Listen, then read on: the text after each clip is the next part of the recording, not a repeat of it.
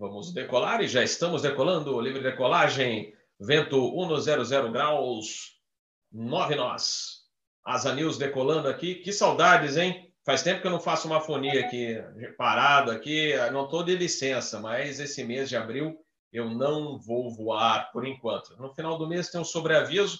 Muito bom dia, pessoal. Bem-vindos a mais uma edição do Asa News. Aqui é o Robert Swerdling falando. Para alguns, comandante Bob, Robert, ou mesmo Beto, todos aí amigos do canal e amigos aqui do apresentador.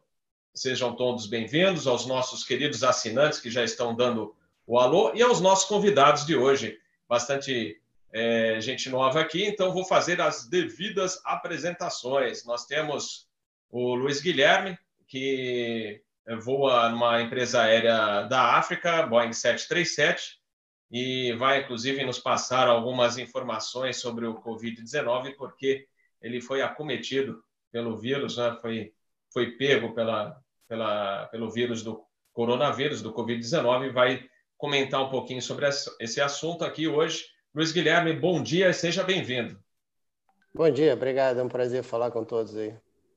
Você está em Portugal, então aí já é boa tarde. E boa tarde também para o Renato Degol. Boa tarde, Robert. Boa tarde, Luiz Guilherme. Boa tarde, Dutra. Boa tarde o pessoal que assiste o canal Asa. Aqui no Meio Leste, 6 horas da tarde. Isso aí, o Degol voa triple seven, né, Degol? Estamos aí, estamos aí, estamos tentando. Né? Mas pelo menos você consegue transportar um pouquinho de carga, né? Cara, tá, tá, tá, a empresa está tentando sobreviver, né, cara? É um momento de, muito difícil para todo aí o setor e até mesmo para quem não está no setor de aviação também, né?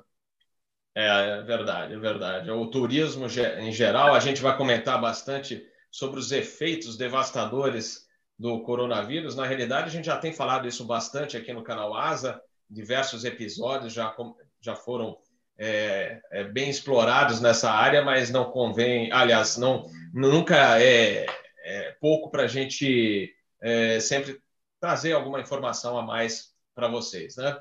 E também Ondino Dutra, é, comandante 737 e presidente do Sindicato Nacional dos Aeronautas. Bem-vindo, Dutra. Obrigado, bom dia, bom dia a todos.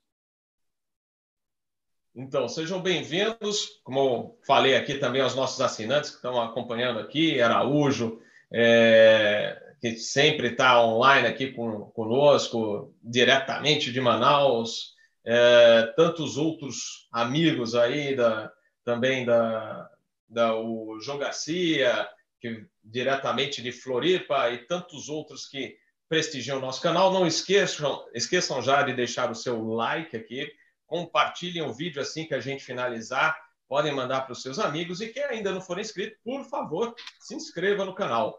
E estava comentando aqui só para para ampassando, né, a gente comentar, né, para dar um pouquinho de rezada nesse começo, porque o, o, nosso colega Rafael Santos, comandante de 777 na Coreia, que também participa aqui regularmente do canal Asa, sempre fala do topete. Eu falei assim, gente, eu não estou conseguindo cortar mais o cabelo não consiga no barbeiro. Aí, Degol, você teve uma solução, né? Mostra a solução que você arranjou. o Degol já comprou a máquina, vai, vai passar a máquina aqui. Eu não, acho que vai ser a solução. Casa, né? É, é verdade. É verdade. Mas, gente, o... então a gente vai falar. Infelizmente, não tem como sair muito do assunto no Asa News é, o que a gente pode falar é que, no meio dessa crise toda, empresas como a Qantas da Austrália, a KLM da Holanda aposentaram o 747. É, eles já estavam sendo programados para é, serem desativados e, infelizmente, para quem curte o Jumbo, é, são duas empresas aéreas que deixam de operar o 747. Compensação, felizmente, a Lufthansa, é, que tinha como carro-chefe de, de, propaganda o A380, é, voltou a usar o 747 como avião de destaque na sua frota. Mas então, falando do coronavírus, vou passar primeiro para o Luiz Guilherme. Luiz Guilherme, me conta um pouquinho aí como é que foi, qual a, foram os sintomas, tudo que você sentiu e toda a consulta até descobrir que estava com coronavírus. É, te pega de surpresa, né? A gente nunca espera que aconteça, mas é, chega uma hora que, que, que, bate na tua porta, né? Uh, eu, graças a Deus, tive uns sintomas mais leves. Né? Eu estava quase no final dos meus dias de, de folga. Uh, eu comecei com um pouco de mal-estar, um pouco de dor no corpo. E uh, o que me impressionou mais foi a minha temperatura corporal. Né? A minha temperatura corporal baixou de, de 36 graus. É, a minha esposa também teve o mesmo sintoma, e isso foi um dos motivos que começou a me preocupar. E logo depois eu comecei com umas pontadas no pulmão. É, muito calafrio, muito frio, apesar de Portugal estar tá, tá um pouquinho frio, mas é, era um frio excessivo. Entrei em contato com as autoridades de saúde daqui e imediatamente me encaminharam para o exame e, e, foi constatado. Uh, tive febre durante algumas horas, uma febre mais alta, em torno de 38 por aí, 38,1 mas no geral ficava entre 37 e 37,5 a temperatura, e eh, alguns períodos da noite caía muito para baixo de 36. E, uh, e o que o médico me falou é que nessa hora o que me ajudou muito foi que imediatamente eu ia tomar um banho muito quente, daquele de fazer fumaça no banheiro, e isso parece que pelos estudos que eles têm é, o, o, vírus não, não fica não se sente bem com esse com essa temperatura mais alta quando você aumenta a temperatura do corpo então ele, ele se reproduz menos, teoricamente foi o que, que o médico falou para mim essa manhã. É... Dor de cabeça, você tem um pouco de dor de cabeça durante os dias, é uma dor de cabeça bem forte, às vezes quase que uma enxaqueca, às vezes um pouco menos, mas você tem um pouco de dor de cabeça. É... Perde-se um pouco o paladar, né? mas é... quando você come parece que você não, não a comida não desceu bem, sabe? Não, você não faz uma digestão adequada. Uh, e durante a noite, para mim, era terrível. Depois das seis horas da tarde, é como eu falei fora do ar aí para você, que parece que um trator passou em você. Você não consegue dormir, você se sente é, mal-estar a noite inteira, é, fraqueza, muito cansaço durante a noite. E eu sempre procurava tomar o banho e aí eu conseguia melhorar e dormir um pouco. É, ainda bem que você já está se recuperando. Desculpe perguntar aqui a sua idade no, no ar, mas é, acho que tem muita gente que falou qual, qual a idade, qual a faixa, a faixa de idade. Eu sou contemporâneo do De Gaulle, né? 48, mais ou menos. 35, não é não? ai, ai. Ah, bom, e uh, quanto a medicamento, é muito medicamento? Qual, como é que é Não. é feito esse tratamento? Não, zero medicamento. Nenhum médico zero. prescreveu nenhum medicamento. O máximo que ele fala é se a febre aumentar, ou ela não ceder, toma um paracetamol, mas é zero medicamento. Zero. Nenhum medicamento. Eu tomei paracetamol duas vezes só, até porque em nenhum momento eu tive febres é, muito altas, ou por um período longo de tempo. Então, assim, é no máximo paracetamol que eles falam aí, mais nada. Caramba, e, uh, e agora você sente como se fosse um resfriado, né? É, agora eu tô como um resfriado leve, né? É, eu comecei desde ontem, é, mais ou menos um, umas 30 horas atrás, 36 horas atrás, a expectorar mais. O médico disse que isso é bom, que eu estou limpando o pulmão, que é, é um procedimento normal. Então, estou naquela gripe que você não tem muita coriza, é um resfriadinho que a gente estaria voando normalmente, sem, sem problema nenhum. É, Agora, lá na, na, empresa que você voa, tá tudo, como é que tá tudo parado? Como é que tem, estão os voos? Uh, é, não está parado. A empresa está voando, uh, cortou, acho que agora vai cortar 85% ou 90% dos voos.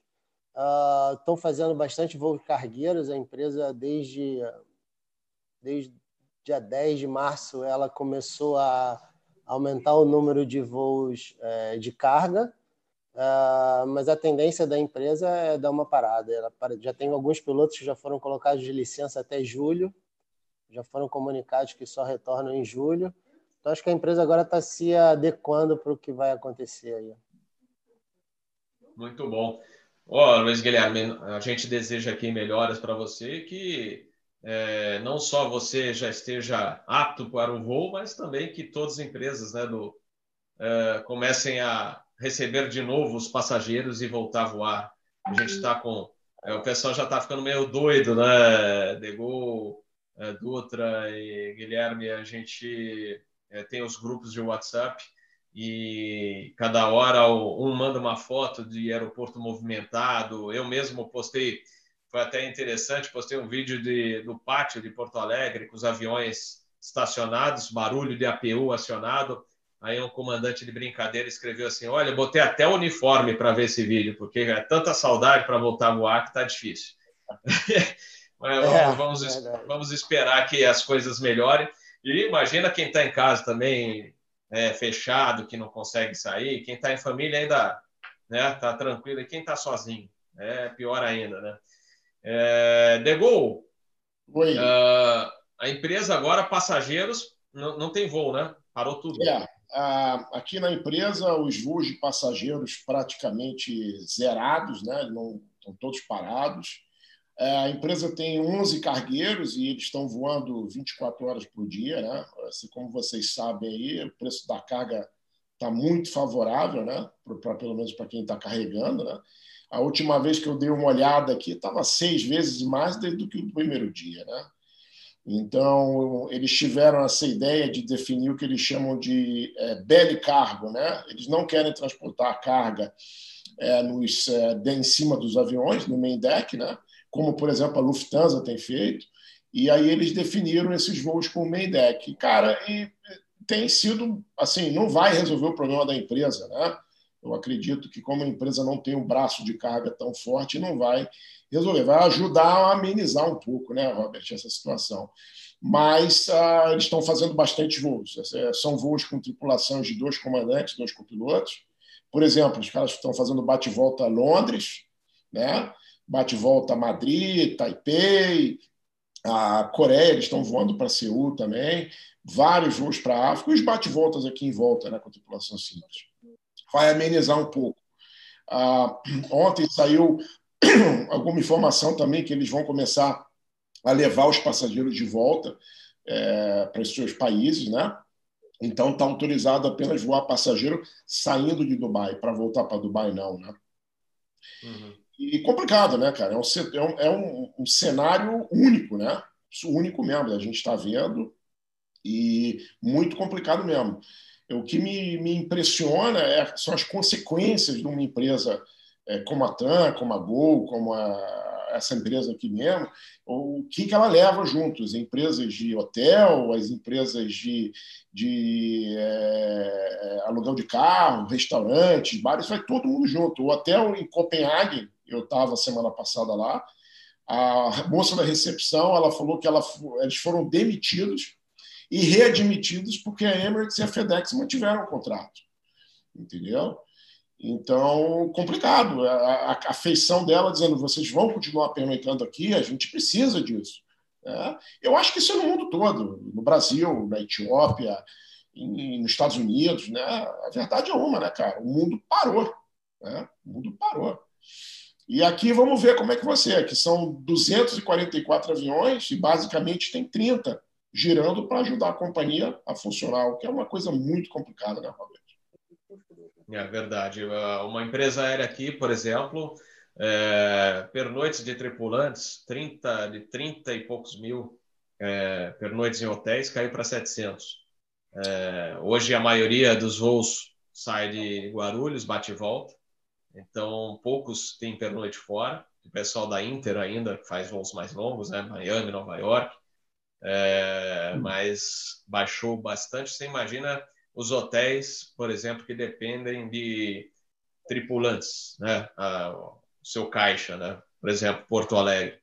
Porto Alegre tem um hotel aqui que né, há anos que né, sobrevive com tripulações, né? Tem seus hóspedes normais, mas é, muitos pernoites da base São Paulo, base Rio, que vem para cá, não tem mais um pernoite de tripulação de fora, né?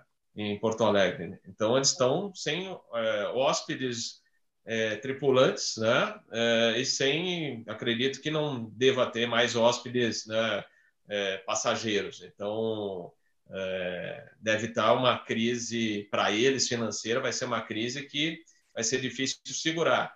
Restaurantes, como você falou, E lembrando, por exemplo, a Air Canada anunciou, só a Air Canada, 16 mil demissões. É, a British falou em 32 mil, 32 mil dispensos, né, por enquanto, desses próximos meses de, de serviço. E as empresas aéreas aqui no Brasil também fazendo seus ajustes, né, com licenças não remuneradas. É, a gente sempre frisa aqui que é complicado porque as empresas aéreas não estão vendendo é, passagens, nem nacionais nem internacionais, né?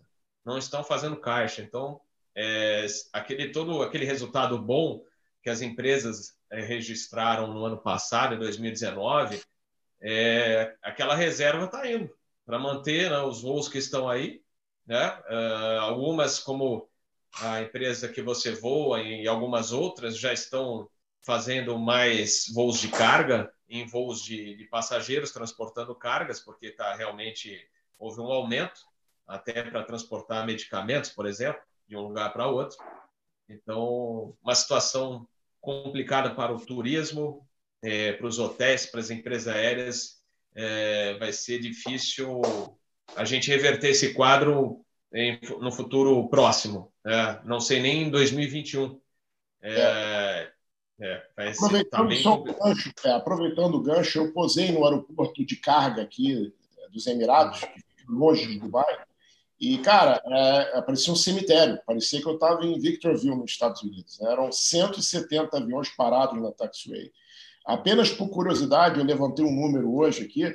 Os Emirados eles têm 83 mil quilômetros quadrados, tá? O que seria, para você ter uma ideia, o estado de Pernambuco tem 98 mil quilômetros quadrados e uma frota, para você ter uma ideia, comparando uh, as empresas aqui, as maiores, a Etihad, a Emirates, a Air Arabia, a Fly Dubai, nós temos aqui nos Emirados um total de é, 400. Deixa eu só ler aqui um número para você que eu vou te dizer certinho aqui. 486 jatos, basicamente groundeados. Tá? A frota do Brasil hoje, contando as main airliners como a Gol, a TAM e a Azul, ela tem 437 jatos. Só para você ter ideia do impacto né, que a gente está sofrendo no, no, nas companhias é, mundiais. Né? É uma coisa, cara, é, a gente nunca tinha. No 9 de setembro, eu acho que não foi tão ruim, para te falar a verdade. Né? Não, não. E o, o pessoal até comentou ontem num, num grupo de WhatsApp que numa determinada região tinha mais balão da Google do que avião voando. É verdade. É. Mas, Dutra, vou falar com o Dutra aqui, que representa o nosso sindicato, o Sindicato Nacional dos Aeronautas aqui no Brasil. É, situação complicada, logicamente ninguém esperava uma situação dessa, nenhuma empresa aérea do mundo, nenhum país do mundo, uma situação de guerra. Não temos armas, não temos tiros, mas a, o desastre é, catastrófico, eu diria. Né? A situação é catastrófica.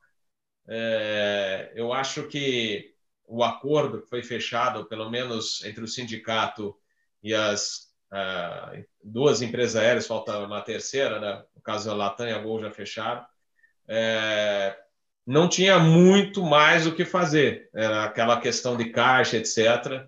É, foi uma situação de emergência. Eu queria saber né, é, a posição do sindicato nesse momento, porque, afinal de contas, é uma situação que não tem é, previsão, né, por enquanto a gente não tem uma previsão, vai acabar tal dia. É uma situação dinâmica, né, tudo está mudando muito. Né? É, então, como é que vocês encaram tudo isso? Como é que foi é, essa assembleia, né?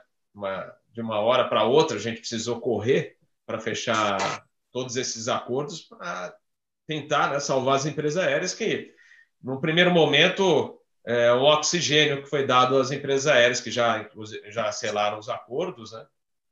mas a gente não sabe o futuro. Né?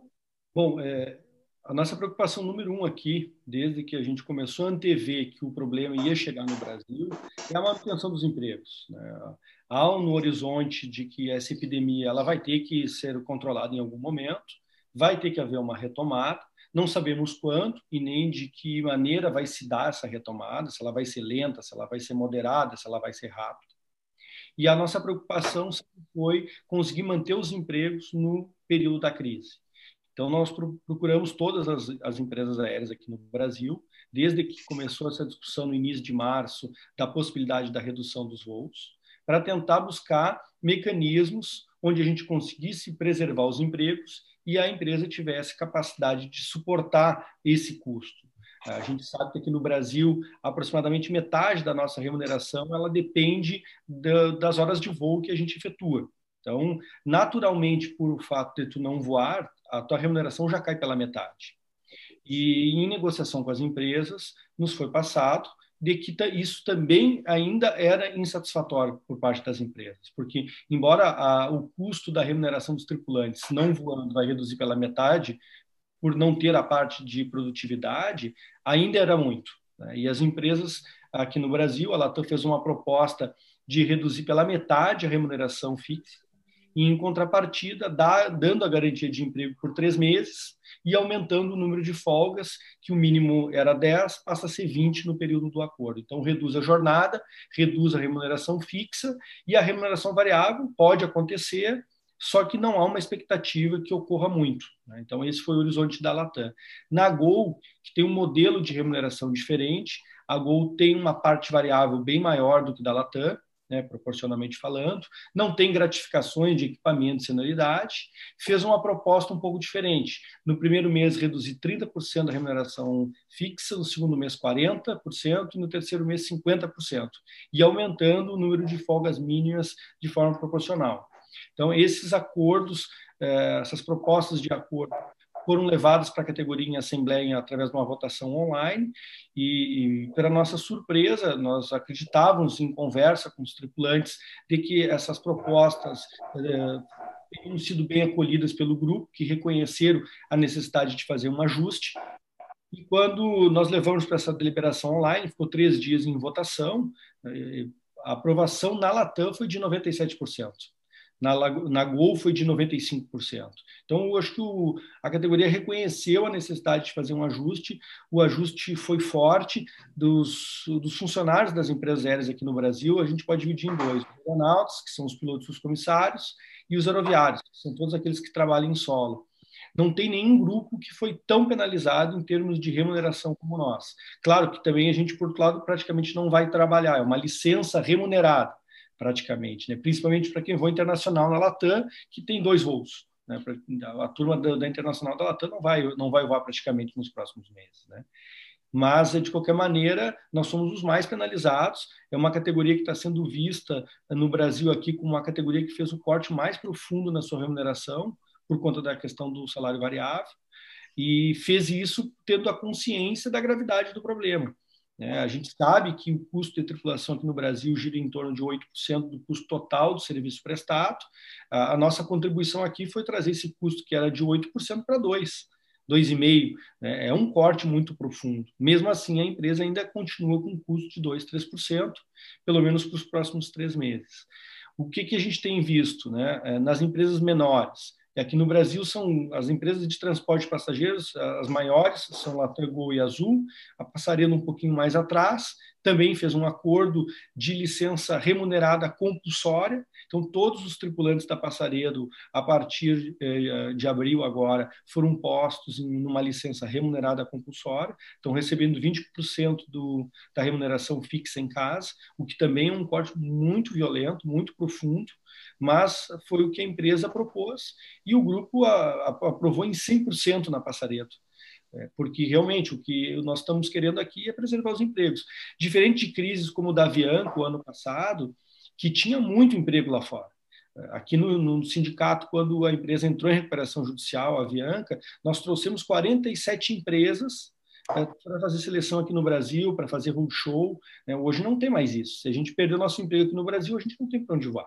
Né? Tá aí os colegas aí, o Renato, o Luiz Guilherme, falando da realidade aí de, de grandes empresas fora do Brasil que estão tudo parado. Então, a preocupação agora é tentar superar essa crise com o emprego e ver como, como que a gente vai fazer na retomada.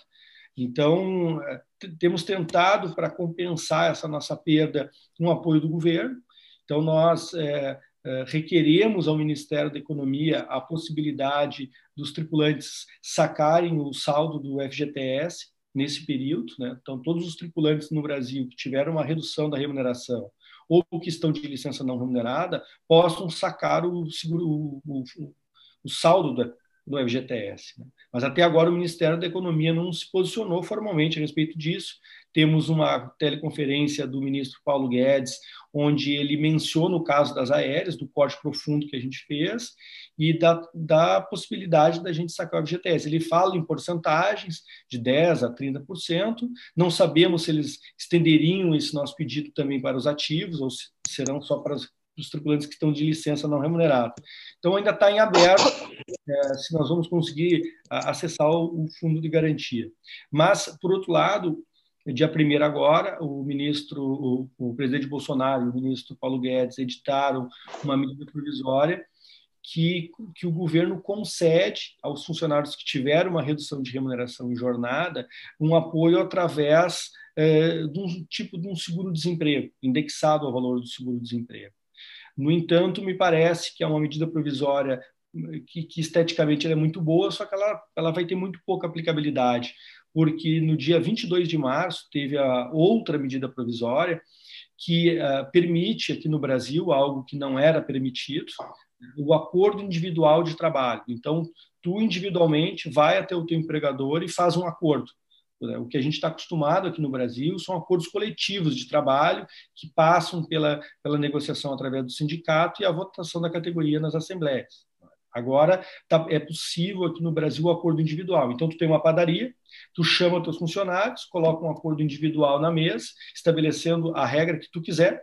Tu pode colocar os teus funcionários recebendo 10%, reduzindo a remuneração em 90% e, e, e mantendo a jornada. Tudo é possível no acordo individual porque na reforma trabalhista de 2017 aqui no Brasil ficou uh, instituído o acordado sobre o legislado. Até 2017, aqui no Brasil, se poderia fazer acordos coletivos, contanto esses acordos não uh, infringissem a lei.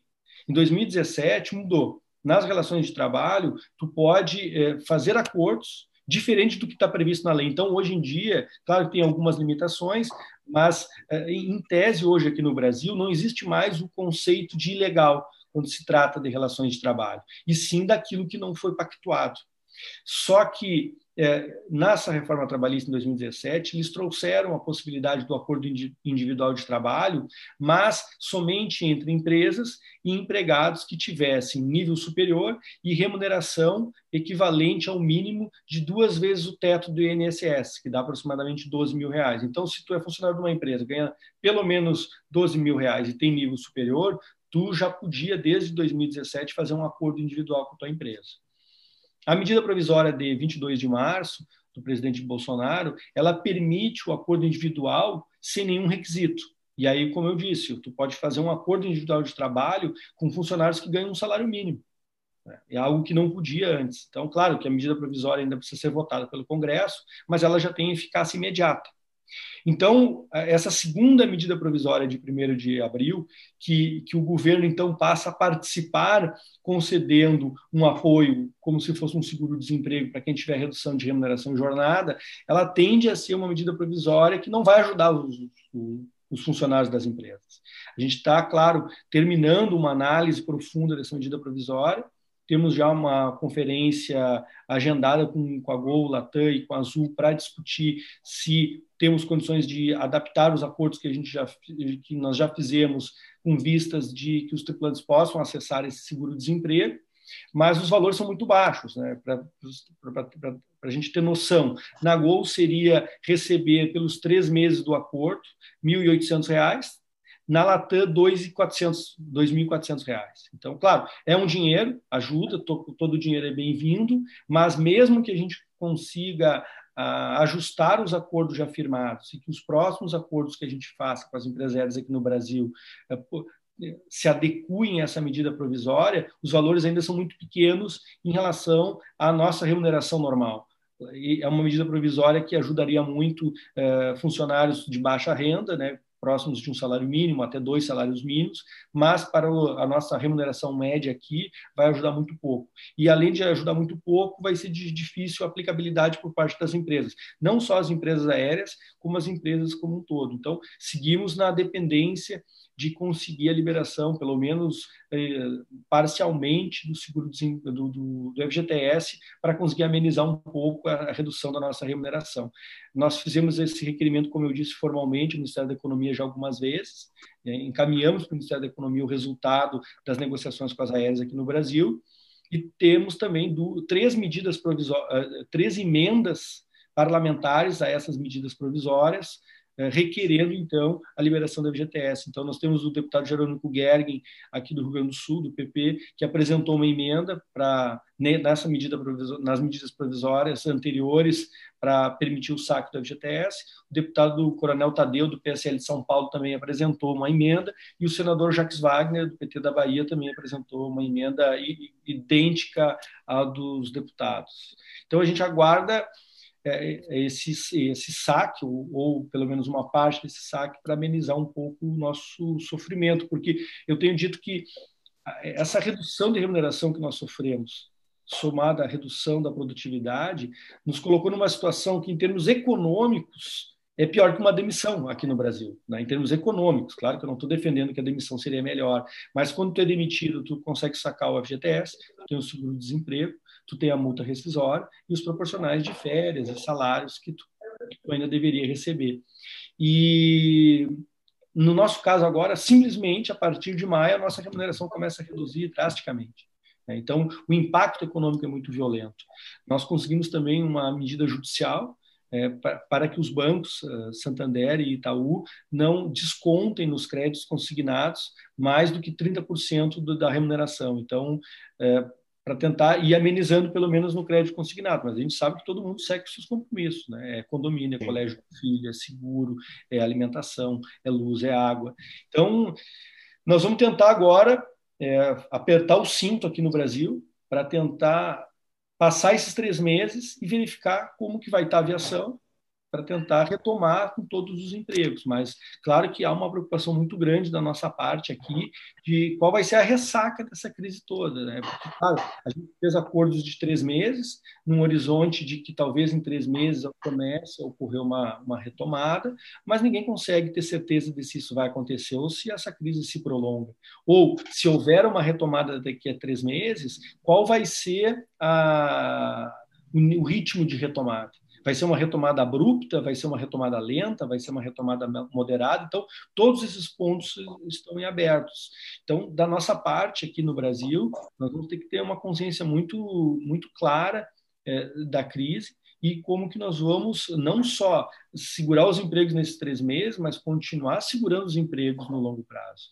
Porque é, essa crise é um pouco diferente, ninguém consegue prever o desdobramento. Porque em outras crises que nós enfrentamos, é, vamos, vamos lembrar que no Brasil, o Renato e o Luiz e tu, Robert, também deve lembrar. No final dos anos 90, no início dos anos 2000, houve uma crise do setor, mas no modelo.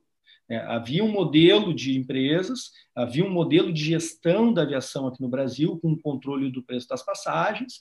A partir de 2001, houve a liberdade na precificação das passagens, e a partir daí as empresas puderam competir é, sem que tivesse uma, uma, um, um envelope de valores de passagem. Isso permitiu que empresas mais jovens, como a Gol na época, pudessem entrar é, repassando para a passagem um custo menor e podendo ter isso como um, um, fator de ganho de competição.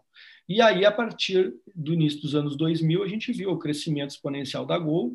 A Latam, que era uma empresa ainda pequena perto das outras, se adaptou a esse novo modelo e conseguiu também crescer e acompanhar o crescimento da aviação a partir dos anos 2000. Depois, a chegada da Avianca, que também começou a crescer, a chegada da Azul, e se instituiu um novo modelo. E aquele modelo anterior, ele faliu. Ele não existe mais. Então, foi a falência de um modelo e a criação de um novo. Essa foi fundamentalmente a crise do passado. Nós tivemos também ao longo dos anos 2000 como a Avianca, né, que também foi uma crise da empresa, foi uma crise de gestão eh, de custos e de gestão estratégica que levou a empresa à bancarrota. A empresa faliu tecnicamente, embora ela, em tese, esteja em recuperação judicial, mas ela já parou há mais de um ano. Então, a, o caso da Avianca foi uma crise da empresa. Agora nós estamos vivendo uma situação muito, muito atípica, porque as três grandes empresas nacionais aqui estavam muito bem posicionadas, como tu disse, Robert, no início. A gente analisa os demonstrativos contábeis de Gol, Latam e Azul do final de 2019, do grupo Latam, é, são todas empresas que deram lucro operacional da casa de 2 bilhões. Nenhuma empresa aérea nacional aqui no Brasil deu menos de 2 bilhões de lucro operacional. Que lucro operacional significa aquele lucro que tem impacto direto no fluxo de caixa. Porque o lucro líquido, é, Latam, Grupo Latam e Azul deram lucro líquido, a Gol deu um pequeno prejuízo líquido, mas o lucro líquido ele leva em consideração aspectos cambiais de, e aspectos de dívidas futuras que não têm impacto direto no fluxo de caixa. Então, o que, que nós vimos então até 2019? Na verdade, até o final desse primeiro trimestre que acabou agora em março, as empresas aéreas nacionais muito bem estruturadas em termos de controle de custos, em termos de receita, em termos de nível de alavancagem, é, e só que da noite para o dia sumiu a receita. Então, estava eh, tudo funcionando, as empresas estavam dando lucro, estavam crescendo, as três empresas estavam crescendo.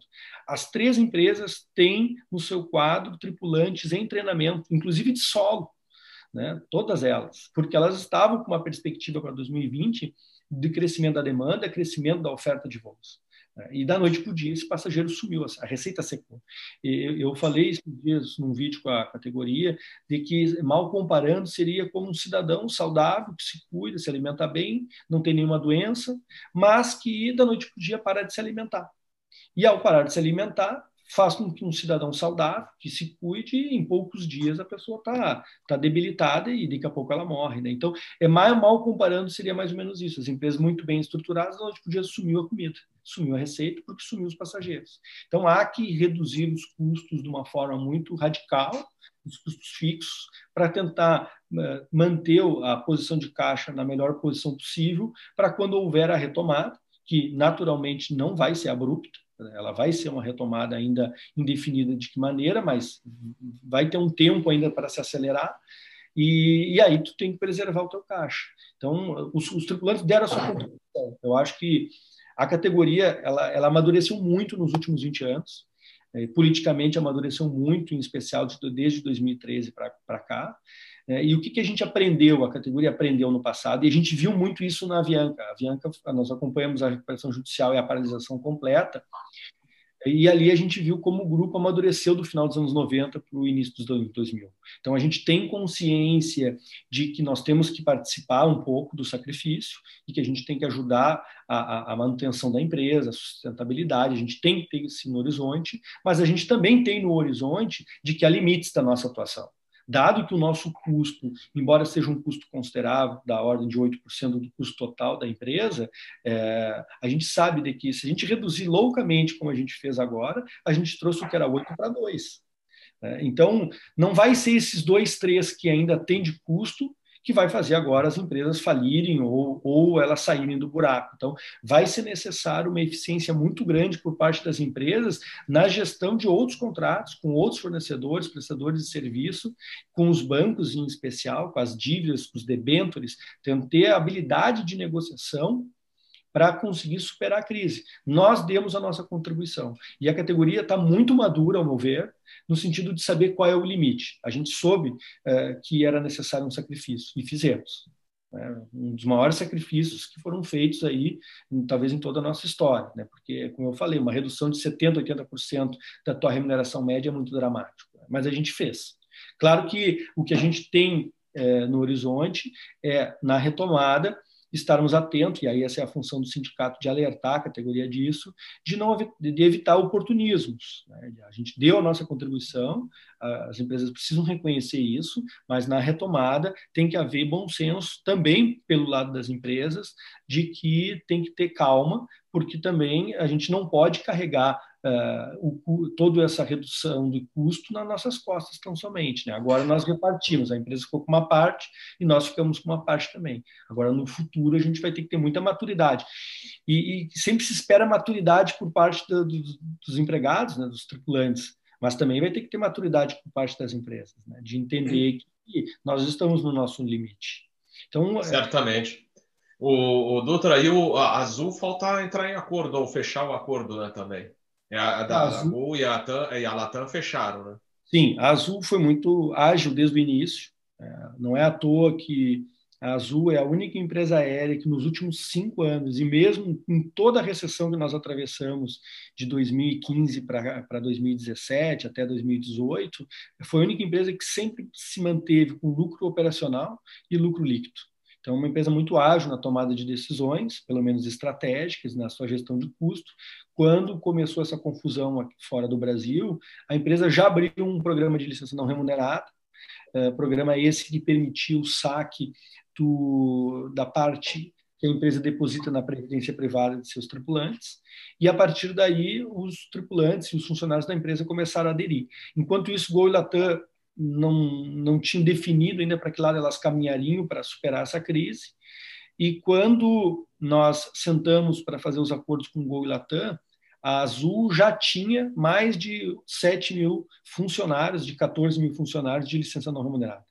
É, e terminaram no final de março, início de abril, com 9.500 funcionários de licença não remunerada. Então, a Azul, ao nosso ver, ela conseguiu, pelo menos para abril e para maio, resolver o problema do excedente, porque ela colocou é, não é ela colocou, mas porque os tripulantes voluntariamente aderiram, mas mais de 70% dos tripulantes aderiram ao programa de licença não remunerada da Azul. Então, nós entendemos de que isso é uma redução brutal. Pensem no seguinte, 70% dos tripulantes, mais de 70%, saiu da folha de pagamento pelo menos de abril.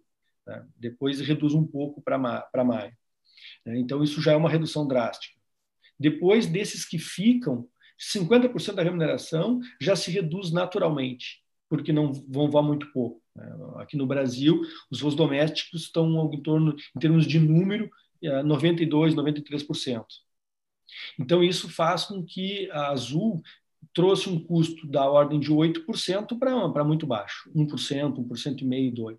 Então, nós entendemos que a Azul, por enquanto, está é, tá conseguindo resolver dessa maneira, embora a empresa já apresentou uma proposta preliminar para o sindicato, proposta esta que prevê uma redução da remuneração dos tripulantes de 15%, da remuneração fixa, mas não tem a contrapartida do, da diminuição de jornada. Então, a, a empresa apresentou para o sindicato uma proposta que, ao nosso ver, ela tem ainda problemas estruturais. Ora, se tu está precisando reduzir uh, o custo da tua remuneração fixa, porque tu tem um excedente de tripulantes, se tu não quer garantir mais folgas, fica um pouquinho contraditório. Então ainda estamos negociando.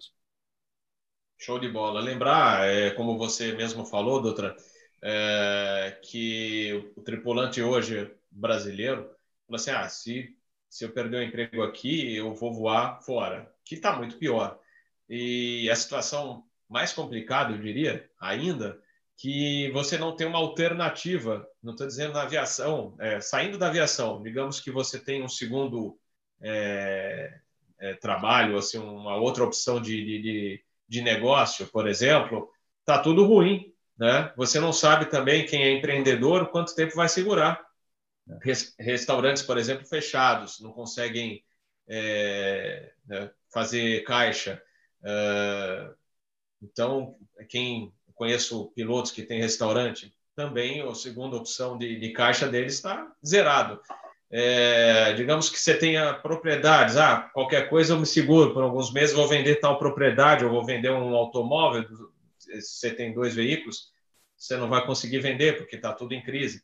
Então, uma situação realmente complicada, não só na aviação, turismo, hotéis, mas de maneira, de maneira geral para toda a população, não só do Brasil, do mundo inteiro. É, que mais? Dutra, você, a gente também sempre batalhou, as empresas aéreas batalharam pela redução das tarifas, né? porque isso também pesa. Acho que o que pesa mais para uma empresa aérea seja o custo Brasil, né? É, imposto sobre combustível, as tarifas aeroportuárias.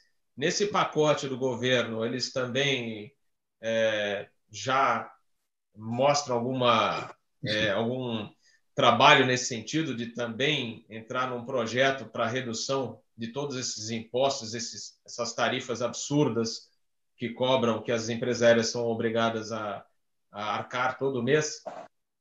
As, em 18 de março desse, desse ano, o presidente Bolsonaro emitiu uma medida provisória é, com aspectos exclusivamente da aviação. São poucos artigos, Um deles, eles é, permitem que as empresas devolvam os valores já pagos pelas passagens em até 12 vezes. Então, tu comprou uma passagem para abril, não vai ter o teu voo, tu quer o teu dinheiro de volta. A empresa vai te devolver, mas ela pode te devolver em até 12 vezes. Então, é, esse foi um, um ponto que distensionou aquilo que já tinha sido vendido para o futuro. O outro ponto que está nessa medida provisória é que as concessionárias dos aeroportos privadas, elas não precisam pagar o aluguel até dezembro. Então, postergaram os pagamentos até dezembro. Então, isso aliviou um pouquinho as concessionárias, porque também vão ter a sua receita bastante reduzida. É, além disso, é, já foi, está é, sendo quase que finalizado uma negociação de postergação do pagamento de tarifas ah, de navegação aérea. Então, isso também vai ser postergado. Então, essa parte de tarifas de, tarifas de navegação aérea, isso está sendo resolvido. As uh, tarifas cobradas pelos administradores aeroportuários está em negociação também, porque eh, as empresas concessionárias receberam esse apoio do governo, em contrapartida, elas vão ter que ajudar as empresas nesse custo desses aviões parados. Então, há negociações em curso ainda sem uma definição. Então, o que, que a gente está vendo? É, é, as empresas estão aí por conta, tendo que resolver os seus problemas, e nós também. Né? Essa medida provisória de de 1 de abril, que a gente viu uma oportunidade ali de acessar um, uma espécie de seguro de desemprego, já viu que não vai dar. Né? As empresas aéreas ainda estão aguardando um apoio, já há uma sinalização do Ministério da Economia de haver um pacote de apoio às aéreas. O BNDES já se, posicionou de que está estudando uma possibilidade de participação nas empresas aéreas com debentures conversíveis em ações, que significa, assim, a grosso modo seria como a empresa empresta com a garantia real de ações que ela pode executar essa dívida transformando em ações, né? mais ou menos seria mais ou menos isso, mas também não está definido. Então as aéreas ainda a gente tem conversado com a BEAR, que é a Associação Brasileira das Empresas Aéreas, eles estão em tratativas direto com o governo, mas até esse momento não tiveram nenhuma ajuda contundente. Então, uh, estamos meio por conta. É, é, natural que isso aconteça, né, na medida em que a gente sabe, e a sociedade brasileira escolheu, assim, de forma majoritária, uh, um governo uh, que tem um viés mais liberal na economia, ou seja, deixando que o mercado se organize e é o que a gente está vendo. Eu acho que o governo está sendo muito fiel às suas virtudes, na medida com que tem tentado apoiar um pouco ali, um pouco cá, mas sem muita intervenção. É o que a gente tem visto, né? porque todas as medidas que foram postas, pelo menos para as aéreas, são, são medidas que têm pouco impacto, ou quase nenhum. Então a gente está se resolvendo por si próprio. Doutor Agora, você... Falei, né? Opa, manda ver. Não, é, até três meses, todo mundo está suportando. O problema é daqui a três meses. Na verdade, assim, a gente superou aqui três meses. acho que o Brasil segurou, pelo menos as aéreas. Agora, o problema é daqui a três meses. Porque aí a, a boa vontade nossa aqui vai diminuir, porque todo mundo colapsou suas contas. Né? Os fornecedores, prestadores de serviço, bancos também. E aí começa uma briga de, de, de stick puxa para todo lado. Né? Mas o Ô, Dego, é, deixa eu até só, já passo para você aí. É, não, só um comentário, pegando seu gancho, doutora. É, por exemplo, o Banco Santander, para os empréstimos consignados, eles postergaram, re, é, refizeram né, com os clientes, falava, porque o pessoal vai precisar, é, muitos clientes vão precisar de, de dinheiro aí, porque vai, vão ficar três meses praticamente sem salário. Então, se tinham empréstimos, refizeram seus empréstimos e para começar a pagar dali a quatro meses, ou seja, em agosto. Né? Então isso aí já é, já faz parte do, do ajuste que os bancos que têm né, contas com as empresas aéreas já estão trabalhando nisso. Degol, manda ver. É, Dutra, parabéns aí, porque eu acho que parece bem que você sabe o que você está falando aí. É difícil a gente ver um presidente de sindicato tão bem tomado. A minha pergunta, aproveitando aqui, eu tenho duas perguntas para você. Uma, na verdade, é, um, é uma ideia. Aqui nos Emirados, a própria empresa contactou os bancos dizendo que a gente teve uma redução salarial. E os próprio, o próprio governo de, de, de Dubai é, pediu para que é, os bancos não cobrassem é, as dívidas nos próximos três meses. Pode ser que seja uma boa para vocês. E, número, e a minha pergunta é a seguinte: é, parabéns pelo teu trabalho aí, realmente é uma luta muito grande de botar todo mundo pensando da mesma forma. Mas você não acha que grande, o grande é, momento difícil vai ser daqui a três meses? Porque daqui a três meses as coisas, como você falou mesmo, vão começar devagar e vai acontecer uma quebradeira. Eu acho que os fortes vão ficar, os fracos vão embora, tá entendendo? Isso em tudo, no geral, na alimentação, na hotelaria, na aviação. Eu acho que a guerra mesmo é daqui a três meses, que a gente vai começar a engatinhar nesses resultados aí. E como você mesmo falou, os espertalhões vão aproveitar, vou falar, agora eu não posso aumentar o salário, por exemplo. Entendeu? E aí, o que, que você acha disso? Eu acho, em relação às dívidas, é, as empresas Latam, Gol, estão negociando já com, com os bancos, onde elas fazem o pagamento da folha de pagamento para tentar aliviar. Né? Há uma tendência nesse sentido. Já também há uma medida judicial do sindicato, que a gente já tem uma liminar na mão para garantir pelo menos dos consignados, mas ainda sobra um monte de dívida, né?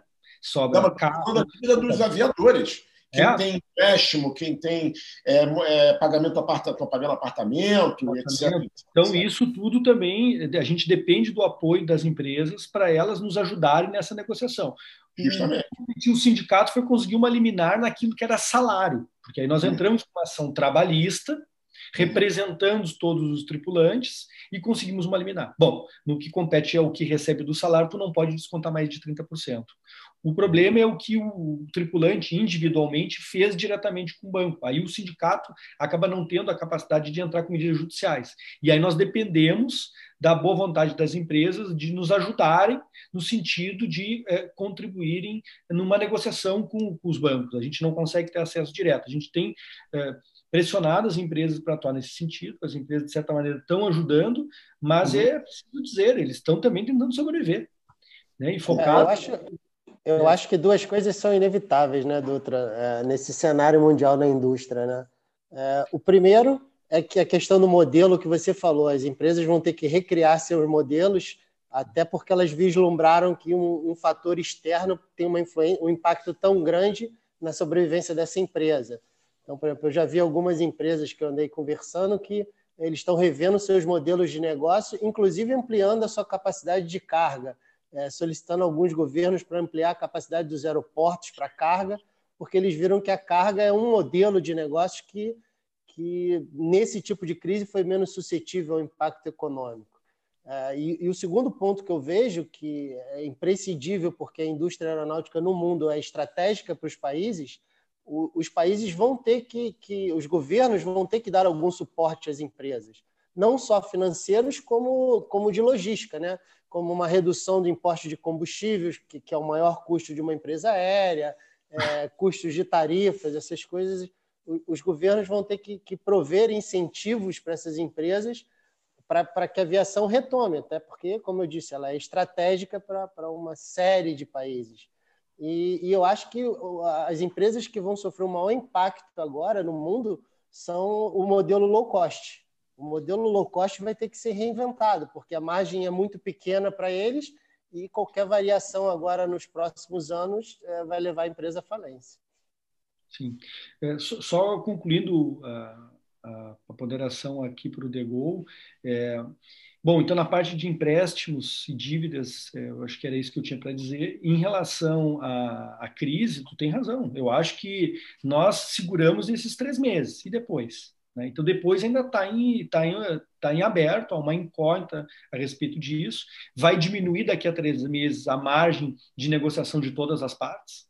Né? Daqui a três meses, as empresas vão estar mais duras, nós vamos estar mais duro, os fornecedores, todo mundo vai estar mais duro. Os bancos, os bancos vão estar mais duros. Ah, eu, eu postergo três meses, tá? Daqui a três meses eu vou precisar receber. Então, daqui a três meses é que o problema vai, vai agravar. Né?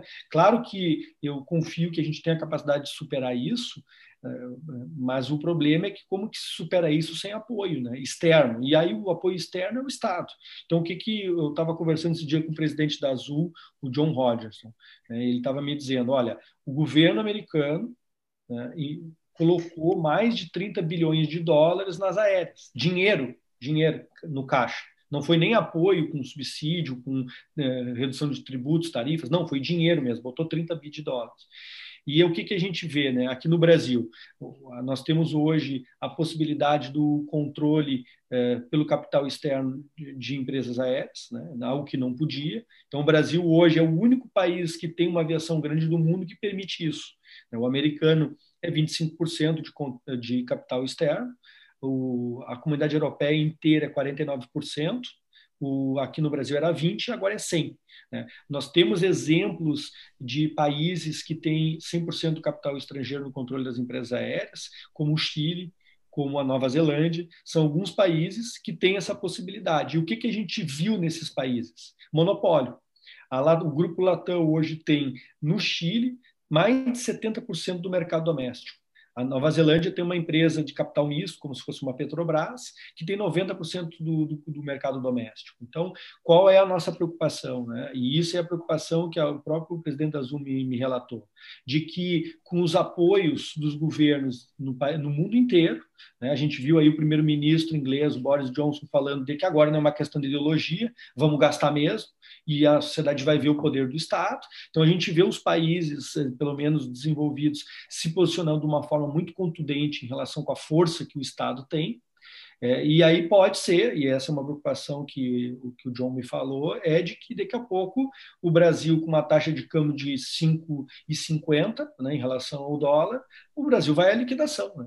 E aí, claro que aí, indo à liquidação, há uma tendência de concentração de renda, né? E de grandes conglomerados acabaram comprando. E aí o que o Luiz Guilherme falou está correto, né? Como é que as low cost vão se virar agora? Então há uma tendência, há uma tendência não, há uma uma, uma hipótese de que haja concentração de grandes grupos, né, apoiados com dinheiro público. E aí, o que, que eu vejo preocupante? Aí, qual é a minha preocupação aqui no Brasil? Que o nosso governo é um governo liberal. Então, o governo liberal, claro que uh, os liberais eles sabem que em alguns momentos eles precisam comparecer com apoio, só que, na verdade, eles não têm uma vocação intervencionista, né, como um nacional desenvolvimentista teria. Então, acaba que, nesses momentos de grande crise que o Estado sempre entrou, e essa é uma característica do capitalismo, a gente viu isso em, 2000, em 2008, né, que o Estado entrou pesado. A gente viu isso em 29, na crise de 1929, que o Estado também entrou. Tem aquele uh, o, o, plano Roosevelt, né, que entrou construindo barragens e hidrelétricas e tudo mais, e tudo que aconteceu na Europa nos anos 30, né, que foi pesada a intervenção do Estado com todos os tipos de governo totalitários. Então, o que, que a gente vê aqui no Brasil? O Brasil, me parece que ainda não inflexionou a, a matriz é, macroeconômica. Eles ainda estão dentro para o bem ou para o mal, nós não sabemos. Eu não estou fazendo aqui um juízo de valor que seria melhor que nós tivéssemos hoje uma matriz nacional desenvolvimentista. Eu só estou colocando a minha preocupação de que não há uma vocação liberal para uma intervenção muito pesada no mercado. Não há essa vocação.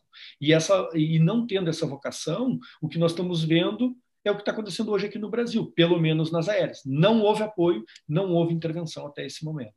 Né? Então, é bom, é bom mencionar, doutora, que é o, o Estado está quebrado, né? Vai, não tem muito de onde tirar, porque eu, isso eu tenho comentado na, nas lives anteriores, né? É, metas com, trabalhando com rombos, né? Infelizmente, nos últimos anos aí o caixa foi para o saco, desculpe o termo. E mas é acaba um... também, né? Acabou, é, acabou, acabou o dinheiro. No, diferente dos Estados Unidos, que está vivendo uma fase maravilhosa, né?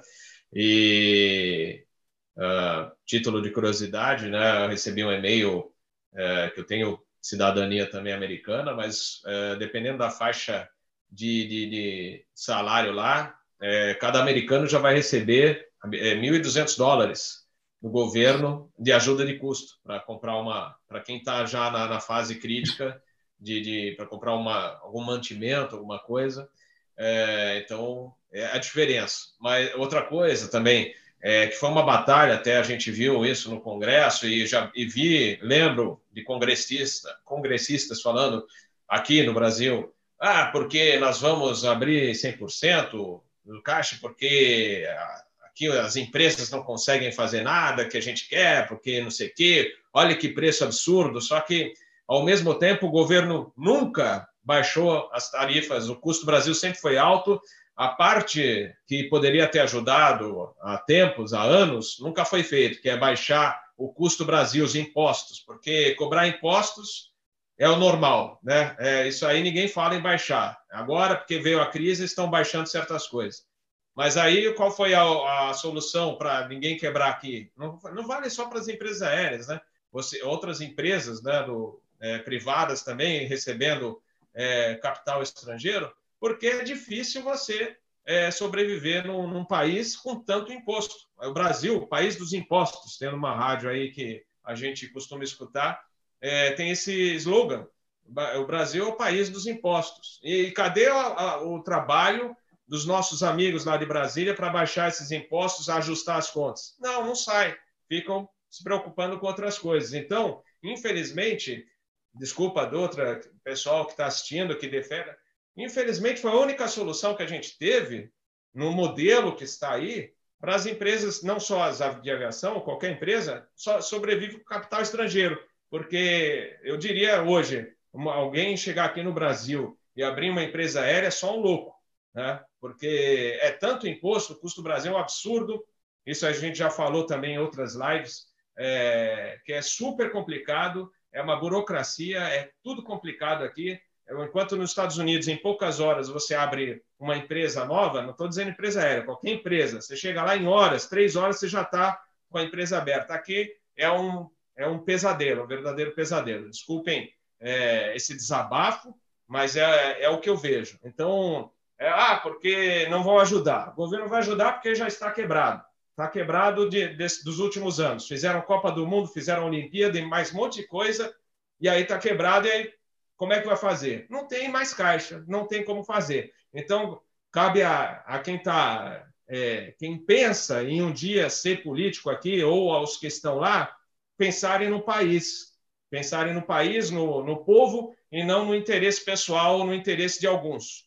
Esse é o nosso problema que a gente tem até hoje. Não, não costumo falar de política aqui no, no, no, no canal. Desculpem se alguém não gosta ou não gostou do que eu falei, mas é a pura verdade.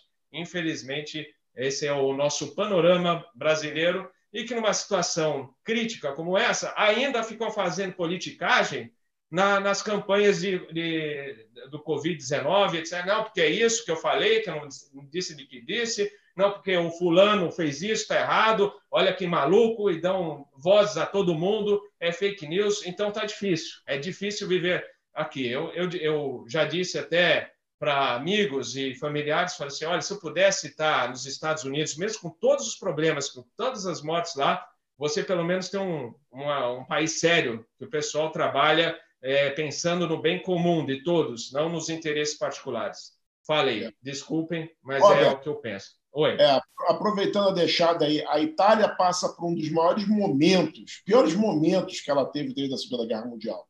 E ninguém, apesar do primeiro-ministro ter dito para as pessoas inicialmente para elas viverem normalmente, ninguém foi atrás do primeiro-ministro, ele se desculpou e ninguém foi lá contestar. A gente precisa de uma liderança, o país precisa de uma liderança o país precisa das pessoas caminhando junto, isso em todos os lugares, aqui em Dubai, é, na Etiópia, em Portugal, no Brasil, as pessoas precisam ter uma liderança, as pessoas precisam trabalhar em comunidade. Só trabalhando junto, a gente vai conseguir, dando exemplo para as pessoas, para a gente passar por isso. Daqui a três meses, vivendo dia a dia, a gente vai conseguir voltar tudo devagar. Como o Dutra falou, eu concordo com ele, é muito difícil. O Luiz Guilherme deu um exemplo brilhante. Realmente, eu não tinha pensado nesse né, sobre os low cost. As low cost elas vão ter que se reinventar.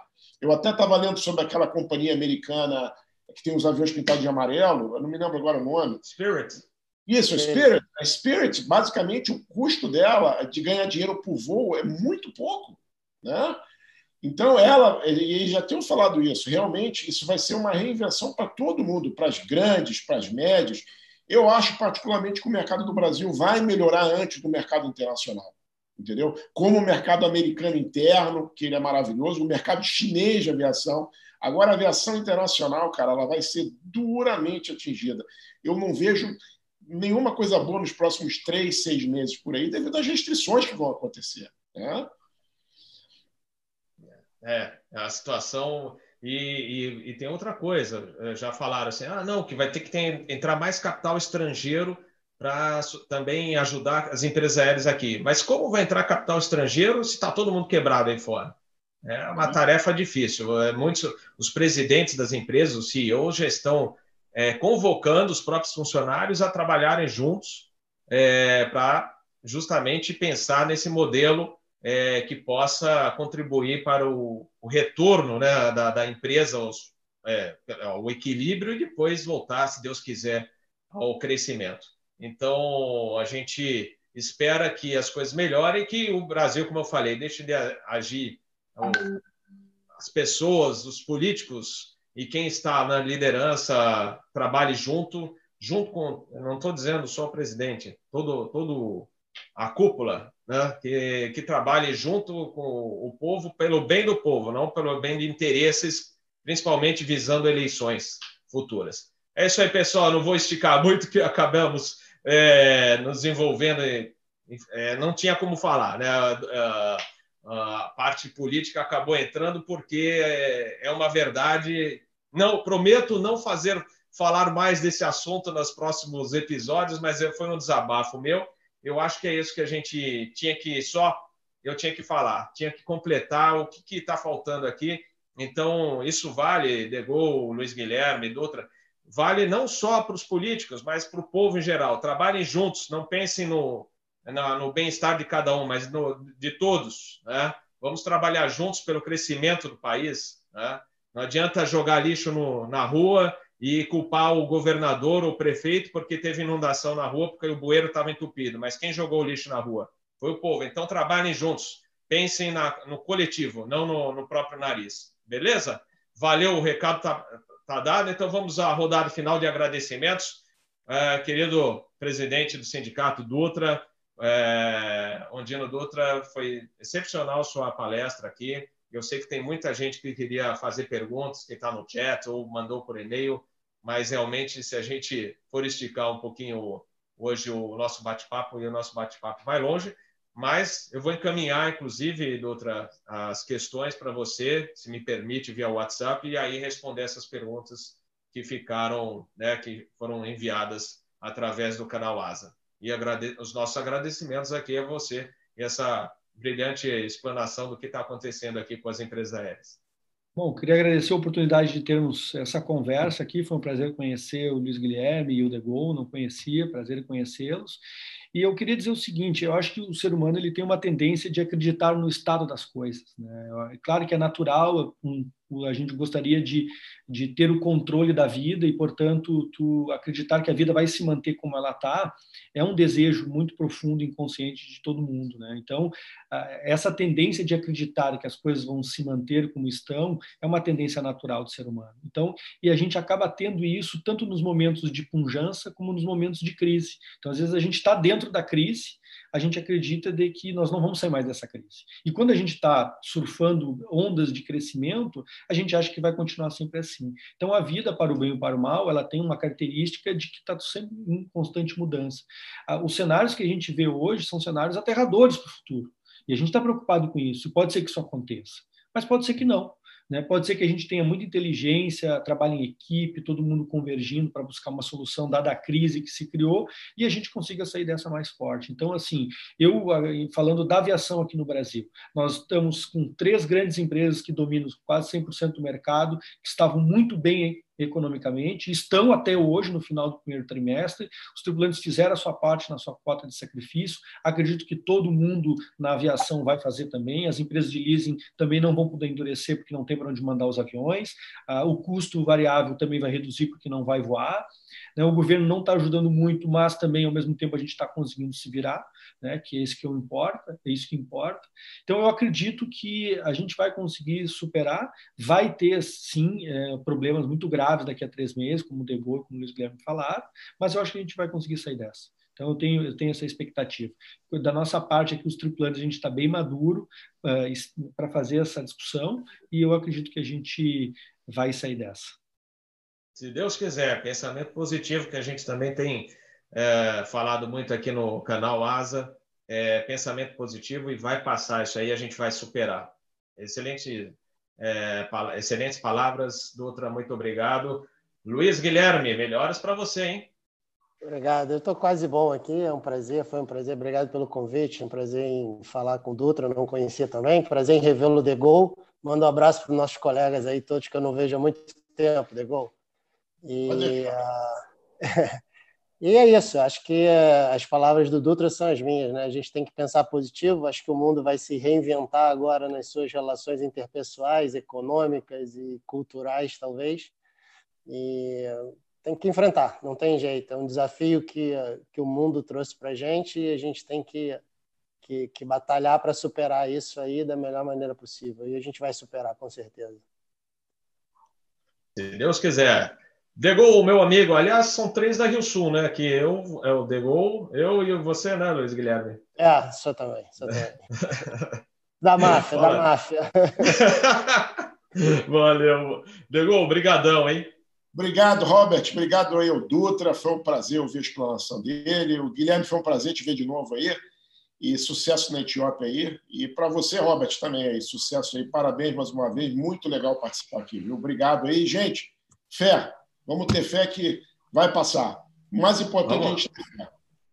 Isso aí. Valeu, galera. Obrigado aos assinantes. Como eu falei no início, não esqueçam de compartilhar o vídeo, deixar seu like o seu dislike também. E quem não for inscrito ainda, é, se inscreva, por gentileza, para ajudar aqui o canal e também vocês vão receber as nossas informações com maior rapidez. Desejo um bom final de semana. Acho que no domingo eu vou postar um vídeo aqui e depois na terça-feira a gente volta com o Fly Safe. Muito obrigado e até a próxima. Valeu, galera!